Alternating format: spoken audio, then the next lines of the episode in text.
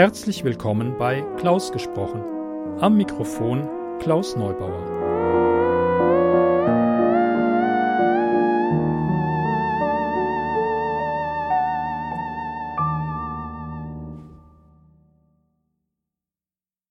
Hallo, schön, dass ihr meinen Podcast eingeschaltet habt.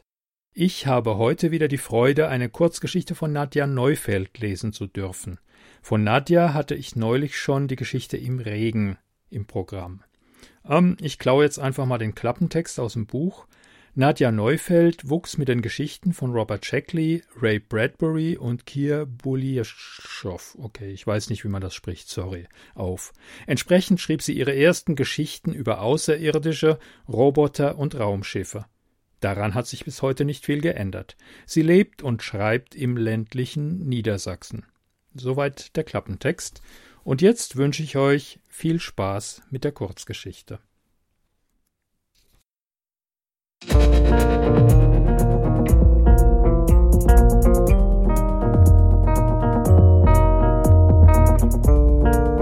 Daisy von Nadja Neufeld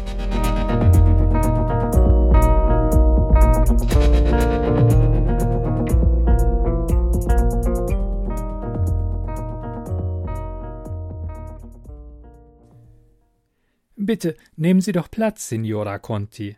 Der Direttore ist bereits unterwegs. Darf ich Ihnen eine Erfrischung anbieten?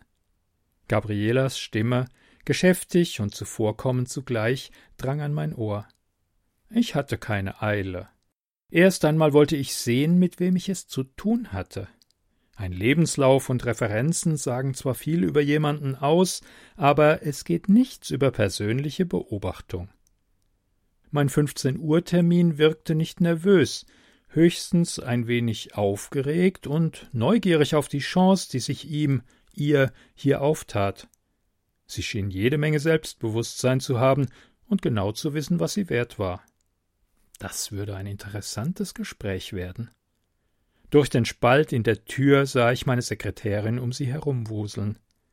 Gabriela drehte den Kopf in meine Richtung und hob fragend eine Augenbraue. Ich ignorierte sie und betrachtete die junge Frau, die halb mit dem Rücken zu mir saß.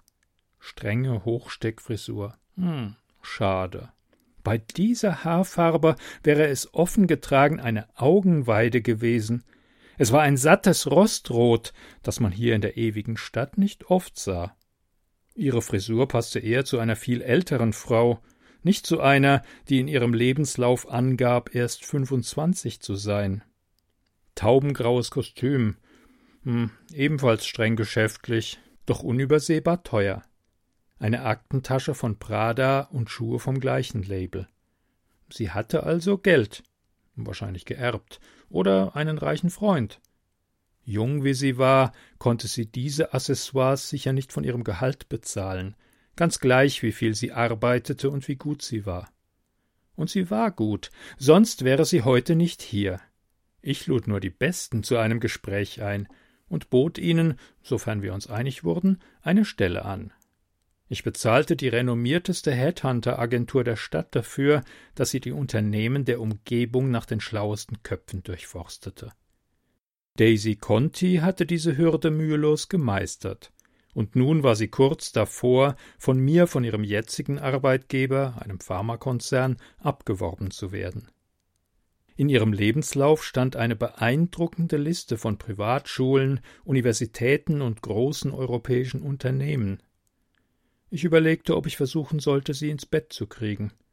Klug und hübsch war eine Kombination, der ich noch nie hatte widerstehen können. Ich blähte die Nasenflügel, um Daisy Conti zu erschnuppern. Beim Anblick ihrer teuren Kleidung erwartete man mindestens den Duft von Chanel, aber da war nur ihr eigener, gemischt mit dem eines Vanilleshampoos. Laut Lebenslauf war sie geschieden, doch selbst wenn sie verheiratet gewesen wäre, ja, ich hätte es trotzdem versucht. Nicht sofort, aber sehr bald. Außerdem war es für mich bald Zeit, weiterzuziehen. Ich sollte mir dieses Vergnügen deshalb nicht versagen. Wer wusste schon, was die Zukunft einem bescherte. Ich straffte die Schultern und drückte die Tür ganz auf. Signora Conti, es ist mir eine Freude. Weiter kam ich nicht. Sie hatte sich halb aus dem Stuhl erhoben, um mich zu begrüßen, als sie mich gehört hatte. Ich sah gerade noch das höfliche Lächeln, mit dem sie sich zu mir umdrehte. Sie erstarrte mitten in der Bewegung, das Lächeln gefror. Ihr Gesicht wurde kalkweiß und selbst die Sommersprossen verloren ihre Farbe. Daisy Conti wirkte, als hätte sie einen Anfall. Ihr Herzschlag, den ich schon an der Tür wahrgenommen hatte, schnellte von milde aufgeregten achtzig Schlägen auf panische einhundertachtzig. Ich roch plötzlich Angstschweiß.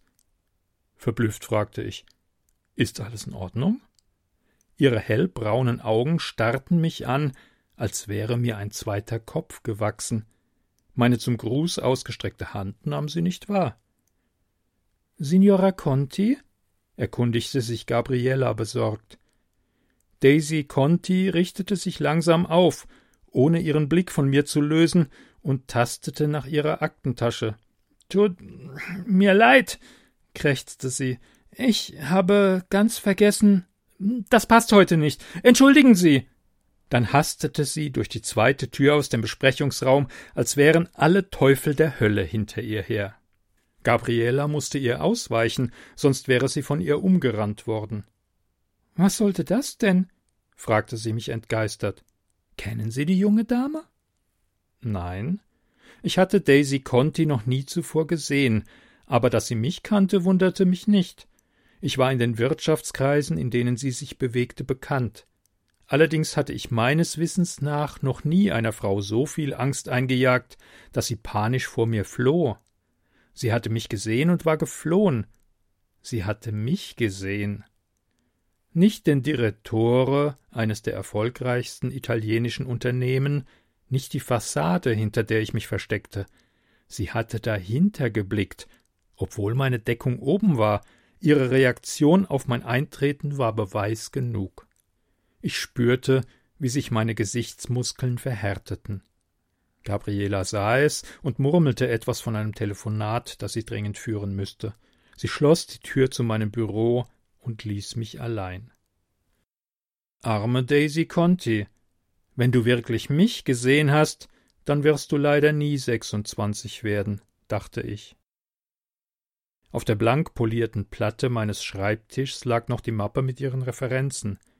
Ich blätterte einige Seiten um, bis ich fand, was ich suchte. Daisy Contis Adresse. Dann verließ ich mein Büro und machte mich an die Verfolgung. Der Verkehr in Rom ist zu jeder Tageszeit eine Herausforderung, nicht nur für die Autofahrer, sondern auch für die Fußgänger. Ich dachte darüber nach, mir ein Taxi heranzuwinken, aber bei dem Verkehr war ich zu Fuß vermutlich schneller. War sie dumm genug, nach Hause zu gehen? Nein, sicher nicht. Ich würde trotzdem dort mit der Suche beginnen, denn nur so konnte ich mehr über sie erfahren und herausfinden, wo sie hingegangen sein könnte. Ihre Reaktion ließ mir keine Ruhe. Es kam selten vor, dass Menschen jene meiner Art wahrnahmen. Die Reaktionen darauf waren unterschiedlich, doch überwiegend war es ehrfürchtiges Staunen. Dass jemand so in Panik geriet wie Daisy Conti, ließ nur einen Schluss zu. Sie wusste Bescheid. Sie war einem von uns begegnet und hatte diese Begegnung überlebt. Wir hatten einen strikten Kodex, wenn es um die Gefahr der Entdeckung ging. Der Mensch, der hinter unser Geheimnis kam, wurde getötet. Immer. Einzeln waren sie keine Gefahr für uns, aber durch ihre zahlenmäßige Überlegenheit konnten sie uns schlicht überrennen. Viele von uns hatten in der Vergangenheit ihr langes Leben lassen müssen, weil sie vom Mob überwältigt worden waren. Es braucht nicht viel, um einen Menschen seine Mistgabel aus dem Schuppen holen zu lassen. Es muss nur einer sein, der laut Monstro schreit. Ich hörte einige Autofahrer Rimbambito und Cretino in meine Richtung brüllen, als ich die Straße überquerte. Reifen quietschten, ein Fahrer versuchte gar nicht erst zu bremsen. Ich entging einem Zusammenstoß nur um Zentimeter. Er machte eine wüste Geste und die Blondine auf dem Beifahrersitz lachte. Ich liebte diese Stadt, aber manchmal dachte ich darüber nach, mich irgendwo im verschneiten Norwegen weit ab jeglicher Menschen und Automassen niederzulassen. vielleicht in der nächsten Inkarnation.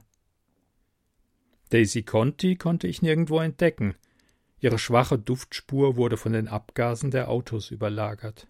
In einer weniger befahrenen Gegend hätte ich ihr mühelos folgen können, aber unter diesen Umständen war ihre Wohnung tatsächlich der einzig brauchbare Anhaltspunkt. Wahrscheinlich war sie wie ich zu Fuß unterwegs. Dann war sie noch in der Nähe. Ihr zeitlicher Vorsprung war ja nicht sehr groß. Ihre Wohnung lag einige Kilometer entfernt im Norden der Stadt. Die Piazza Navona lag zwischen mir und meinem Ziel, und ich freute mich nicht gerade auf Menschenmengen zu treffen. Auf der Jagd konnte mir trotz aller Bemühungen leicht die Kontrolle über mein Äußeres entgleiten. Eine halbe Sekunde reichte schon für eine Katastrophe. Ich tauchte in eine Nebengasse ein, um die Piazza zu umgehen. Während ich dahin eilte, kreisten meine Gedanken um Daisy Conti. Wie viel wusste sie? Wer hatte sie eingeweiht? Wen hatte sie eingeweiht? Dem Geruch ihrer Angst nach musste sie auch die unausweichlichen Folgen unserer Begegnung kennen.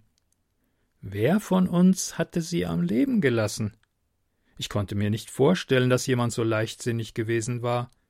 In all den Jahren, seit wir den Geheimhaltungskodex ersonnen hatte, hatte ich nur von einem Fall gehört, in dem der Mensch, der hinter das Geheimnis gekommen war, überlebt hatte. Ich war diesem Menschen nie persönlich begegnet, er gehörte Lucia, der mächtigsten von uns. Sie hatte ein Adoptivkind, ein kleines Mädchen, das sie in den Straßen von Dublin gefunden hatte. Ich blieb abrupt stehen. Verdammter Mist. Hastig suchte ich in der Sakkotasche nach meinem Handy. Ich hatte gerade die ersten beiden Ziffern gewählt, als es klingelte. Vittorio? Sagte eine kühle, etwas heiser klingende Stimme. So schnell wie du abgehoben hast, hoffe ich, dass du mich gerade anrufen wolltest.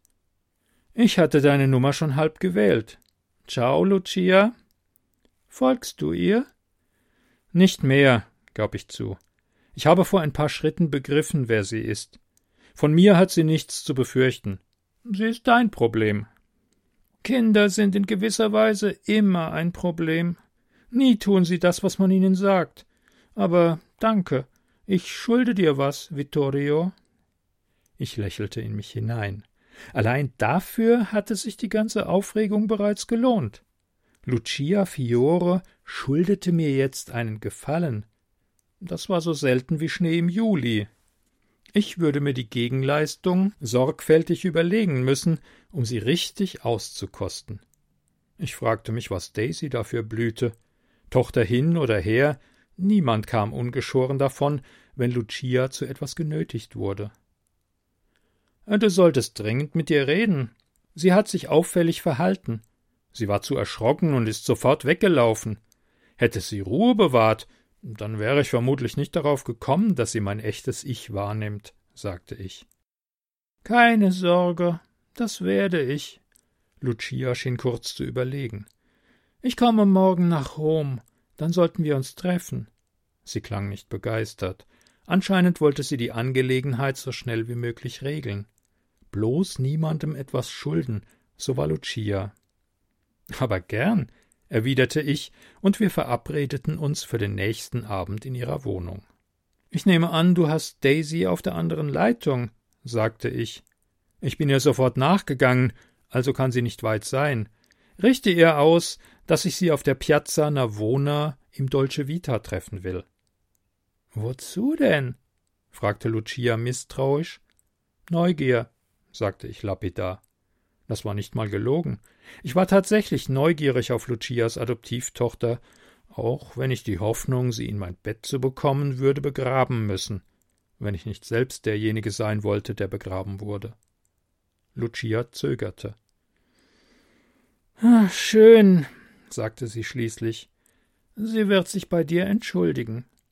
Du meinst, sie will sich bei mir entschuldigen, riet ich, auch wenn ich keinen Grund für eine Entschuldigung entdecken konnte. Sie hatte Angst bekommen und war davongelaufen. Das war eine normale menschliche Reaktion. Ich meinte, was ich sagte, kam die kühle Antwort. Oh ja, Lucia war über Daisy verstimmt. Ihre Tochter hatte sie in die Lage gebracht, in der Lucia jemanden einen Gefallen schuldig blieb. Daisy konnte sich auf ein Donnerwetter gefasst machen. Vielleicht wäre es gnädiger gewesen, sie in einer stillen Gasse einfach zu erdrosseln. Ciao, Vittorio. Lucia legte auf, bevor ich mich verabschieden konnte.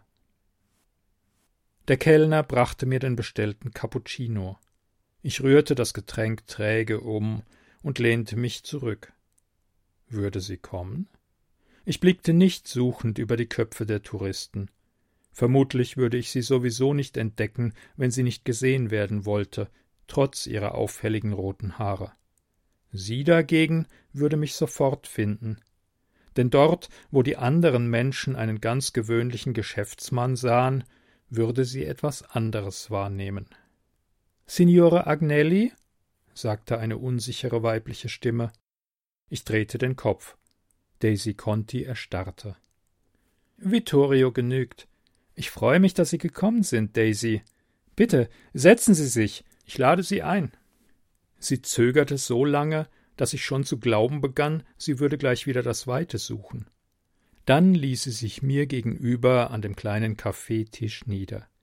Sie presste ihre Aktentasche wie einen Schutzschild an sich, ihre Knöchel waren weiß vor Anspannung. Ihren Gesichtsausdruck hatte sie jetzt besser unter Kontrolle, nur die Augen und ihre Atmung verrieten ihre Nervosität. Daisys Frisur sah nicht mehr perfekt aus. Rostrote Locken hatten sich daraus gelöst und umrahmten ihr sommersprossiges Gesicht. Nun wirkte sie viel jünger als fünfundzwanzig. Daisy bestellte ein Glas Wasser. Es tut mir leid wegen vorhin, begann sie. Ich war. Äh, diese Begegnung kam so unerwartet, dass ich. Äh, außer meiner Mutter und ihrem Freund Raoul habe ich noch nie jemand anderen von. Sie verstummte. Ich schüttelte den Kopf. Das war ein ganz und gar verständliches Verhalten. Es hätte aber genügt, wenn Sie Lucias Namen erwähnt hätten. Im Idealfall vielleicht, aber woher hätte ich wissen sollen, ob Sie ein Freund meiner Mutter sind oder ein Feind? Ich schnaubte. Niemand, der noch alle seine Sinne beisammen hat, würde sich mit Lucia anlegen, weder Freund noch Feind. Diejenigen, die es zu gerne mal mit ihr aufgenommen hätten, hatte Lucia schon vor Jahren aus dem Weg geräumt. Ich war kein Fan von Lucia, aber ich wollte ihr ganz sicher nicht in die Quere kommen. Das Wasser, das Daisy sich bestellt hatte, wurde gebracht. Sie trank hastig, als wäre sie am Verdursten. Ich nehme an, sie hat Ihnen die Leviten gelesen? Sie entspannte sich ein wenig. Gehörig, ja. Aber nicht mehr als damals, als ich mit neunzehn verheiratet aus den Ferien zurückkam. Das haben Sie getan? fragte ich erstaunt. Daisy wirkte verlegen. Ich habe mich immer für schlau gehalten. Und dann geriet ich an einen Mitgiftjäger. Mutter war zu Recht wütend. Sie hat Stefano Conti sozusagen mit dem Besen vom Hof gejagt. Ich stellte mir das Bild vor und grinste. Gut für Stefano. Sie hätte auch eine Schrotflinte nehmen können. Vorsichtig erwiderte sie mein Lächeln. Aber seinen Namen haben Sie behalten, wie ich sehe. Ja, das hat vieles leichter gemacht. Es ist nicht einfach, als Tochter der Lucia Fiore etwas aus eigener Kraft zu erreichen. Woher soll man wissen, ob es an der eigenen Leistung oder am Namen der Mutter liegt, wenn sich alle Türen für einen öffnen? Mit dem Namen Conti konnte ich zeigen, was ich drauf habe. Sie sagte es ohne die geringste Arroganz. Das imponierte mir. Ich nahm einen Schluck von meinem Cappuccino. Wie sind Sie Lucia begegnet? Wissen Sie das nicht? Nein, ich weiß nur, dass Sie Irin sind. Ihr Blick schweifte in die Ferne, als sie zu erzählen begann. Ich war sechs und lebte auf der Straße. An meine Eltern konnte ich mich kaum noch erinnern. Offiziell lebte ich im Heim, aber es war die Hölle, und ich lief dort immer wieder weg, Sie fingen mich natürlich jedes Mal ein, aber die Abstände wurden länger, weil ich besser darin wurde, mich zu verstecken. Eines Tages durchwühlte ich Mülltonnen nach etwas Essbarem, als Lucia auftauchte. Was oder wen sie dort suchte, weiß ich bis heute nicht, aber sie war wohl auf der Jagd. Sie erschauerte bei dem Gedanken. Ich ahnte schon, was jetzt kam. Sie war anders. So jemanden hatte ich noch nie gesehen, schön und furchterregend zugleich. Daisy sah mich an, als analysierte sie meine Gestalt, und ich fragte mich, ob bei mir das Furchterregende oder das Schöne überwog. Ich muss ein Geräusch gemacht haben, denn sie sah mich. Sie stülpte ihr normales Äußeres über das andere, aber ich konnte es immer noch sehen. Es hat Jahre gedauert, bis mir nicht mehr die Augen wehtaten beim Versuch, entweder das eine Gesicht oder das andere zu sehen. Ich hörte fasziniert zu. Natürlich kannte ich die Berichte, in denen der Doppeleffekt beschrieben wurde, aber seit Jahrhunderten hatte es keinen neuen Berichterstatter mehr gegeben. Ich fragte Bist du eine Prinzessin? erzählte sie weiter. Wegen dem hier? Daisy berührte wie zufällig ihre Stirn an der Stelle, wo eine Reihe weißer Hörner wie eine bizarre Krone aus meinem Schädel ragte. Dieser Krone verdankten wir den Namen unserer Art, Koronami. Ich weiß von dem Kodex und dass Lucia mich hätte töten sollen. Sie verstummte, sammelte sich ein wenig und fuhr fort. Aber sie hat es nicht getan, sondern mich stattdessen bei sich aufgenommen und mich sogar offiziell adoptiert. Sie hat mir die Möglichkeit gegeben, etwas aus meinem Leben zu machen, ich selbst zu sein. Sie hat alle meine Trotzphasen, Wutausbrüche, Dummheiten, Partynächte, Verliebtheiten und Verzweiflungen ertragen. Glauben Sie nicht, ich würde nicht alles dafür tun, damit Ihr Geheimnis auch eines bleibt?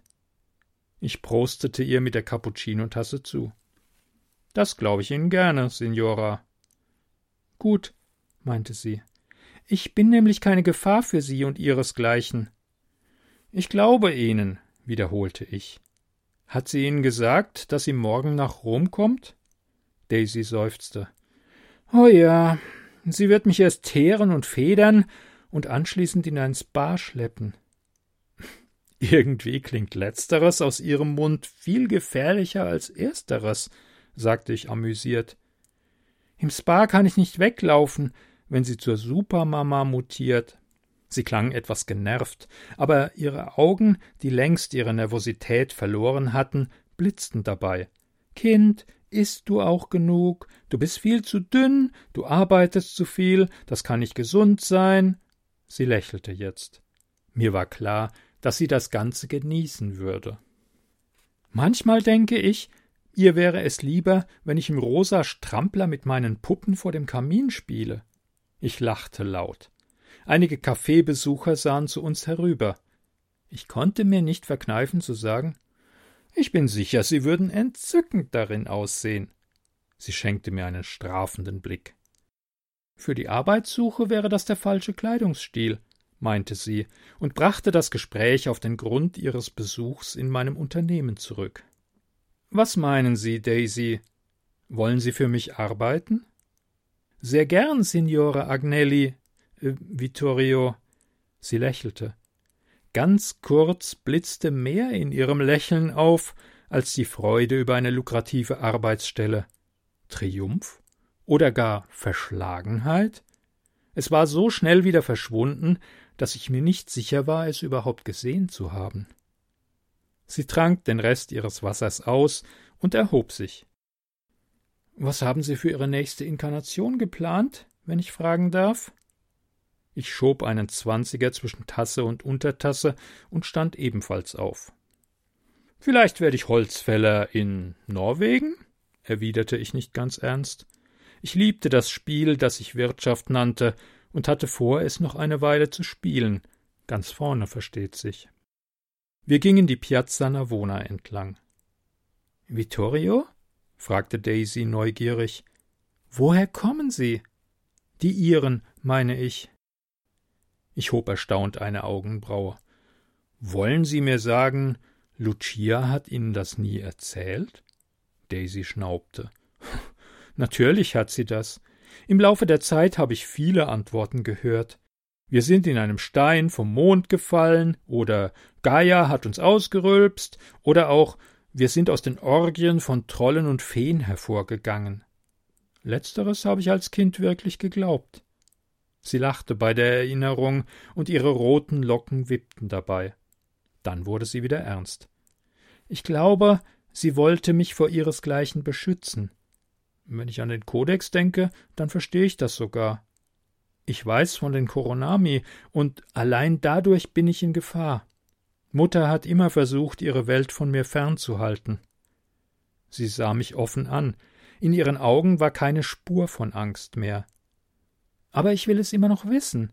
Also, woher kommen die Koronami, Vittorio? Ich überlegte, ob ich es ihr wirklich erzählen sollte. Lucia hatte nicht gewollt, dass ihre Tochter Bescheid wusste. War es wirklich nur die Angst um Daisy? Oder steckte mehr dahinter? Glaubte sie vielleicht, Daisy würde das Wissen irgendwann gegen die Koronami verwenden? Ich hatte oft genug mit Lucia zu tun gehabt, um zu ahnen, dass solche Gedanken sie zumindest einmal gestreift haben mussten. Wir, die Gekrönten, hatten nicht so lange überlebt, weil wir so vertrauensselig und gefühlsduselig waren. Natürlich könnte ich Daisy ein weiteres Märchen erzählen. Das wäre vermutlich ganz in Lucias Sinne, aber wo bliebe dann der Nervenkitzel? Wir kommen von genau hier, Daisy, begann ich. Wir sind keine Aliens von einem anderen Planeten, keine Dämonen aus einer anderen Dimension. Wir sind einfach nur ein den Menschen unbekannter Zweig der irdischen Evolution. Das war die reine Wahrheit, aber natürlich nicht die ganze. Wir waren ein aussterbender Zweig. Inzwischen gab es nur noch wenige tausend von uns, verstreut über den ganzen Globus. Wir waren extrem langlebig, aber nicht unsterblich oder unverletzbar. Wir konnten unser Aussehen verändern, indem wir eine Art Tarnhaut aktivierten. Wir konnten die Gehirnströme des Homo sapiens manipulieren und ihn das sehen lassen, was wir wollten, doch wir konnten diese Fähigkeiten niemandem mehr vererben, weil wir uns nicht mehr vermehren konnten. Aber die Zeit war nicht nur unser Feind, sie war gleichzeitig unser Freund.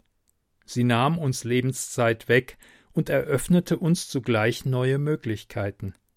Der technologische Fortschritt der Menschen war allein in den letzten hundert Jahren so schnell vorangegangen, dass es fast schon ein wenig beängstigend war. Die Menschen zeigten uns neue Sichtweisen und Wege. Wir hatten beispielsweise nie ein Konzept entwickelt, das sich der Gentechnik auch nur annäherte, und jetzt gab es Genlabore, in denen wir nach Möglichkeiten für unser Überleben forschten. Das war eine kleine Hoffnung, aber sie war da und würde weiter wachsen. Ich begleitete sie zum Taxistand und bezahlte den Fahrer, damit er sie sicher vor ihrer Wohnung absetze.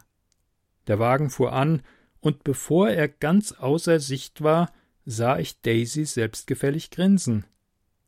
Dieses Grinsen passte nicht zu der von Nervosität stammelnden jungen Frau, die mir im Dolce Vita gegenüber gesessen hatte. Vittorio, du Hornochse, dachte ich verdrossen, als mir ein paar Dinge klar wurden. Ihre Flucht vor mir und die anfängliche Vorsicht mochten echt gewesen sein, doch der Rest war vermutlich nur Theater. Ich würde meine Schuhe verspeisen, wenn von all dem, was sie mir erzählt hatte, auch nur ein Prozent der Wahrheit entsprach. Ich hatte mich von ihrem Aussehen, von den hübschen roten Haaren schlicht blenden lassen. Zu spät begriff ich, dass ich sie wohl besser als künftige Mitarbeiterin abgelehnt hätte. Sie war Lucias Tochter und dazu noch schlau und ehrgeizig. Das war eine Kombination, die für meinen Geschmack zu viel Nervenkitzel versprach. Wie lange würde es dauern, bis sie, ob nun mit Hilfe ihrer mächtigen Mutter oder allein, an meinem Stuhl rüttelte?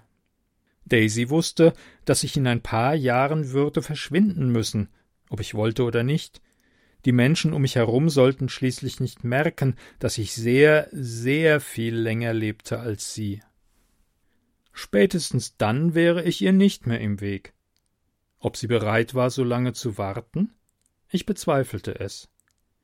Die kommenden Jahre, überlegte ich, als ich mich auf den Rückweg ins Büro machte, würden zweifellos äußerst spannend werden. Sie hörten Daisy, geschrieben von Nadja Neufeld. Gelesen hat Klaus Neubauer. Die Geschichte ist enthalten im Sammelband Erstkontakt mit Violine, erschienen im 26 Verlag. Musik Bright Tenement Skyline von John Bartman, Podcast-Intro von Lawrence Owen. Herzlichen Dank euch allen. Sie hörten eine Produktion des Podcasts klausgesprochen.de.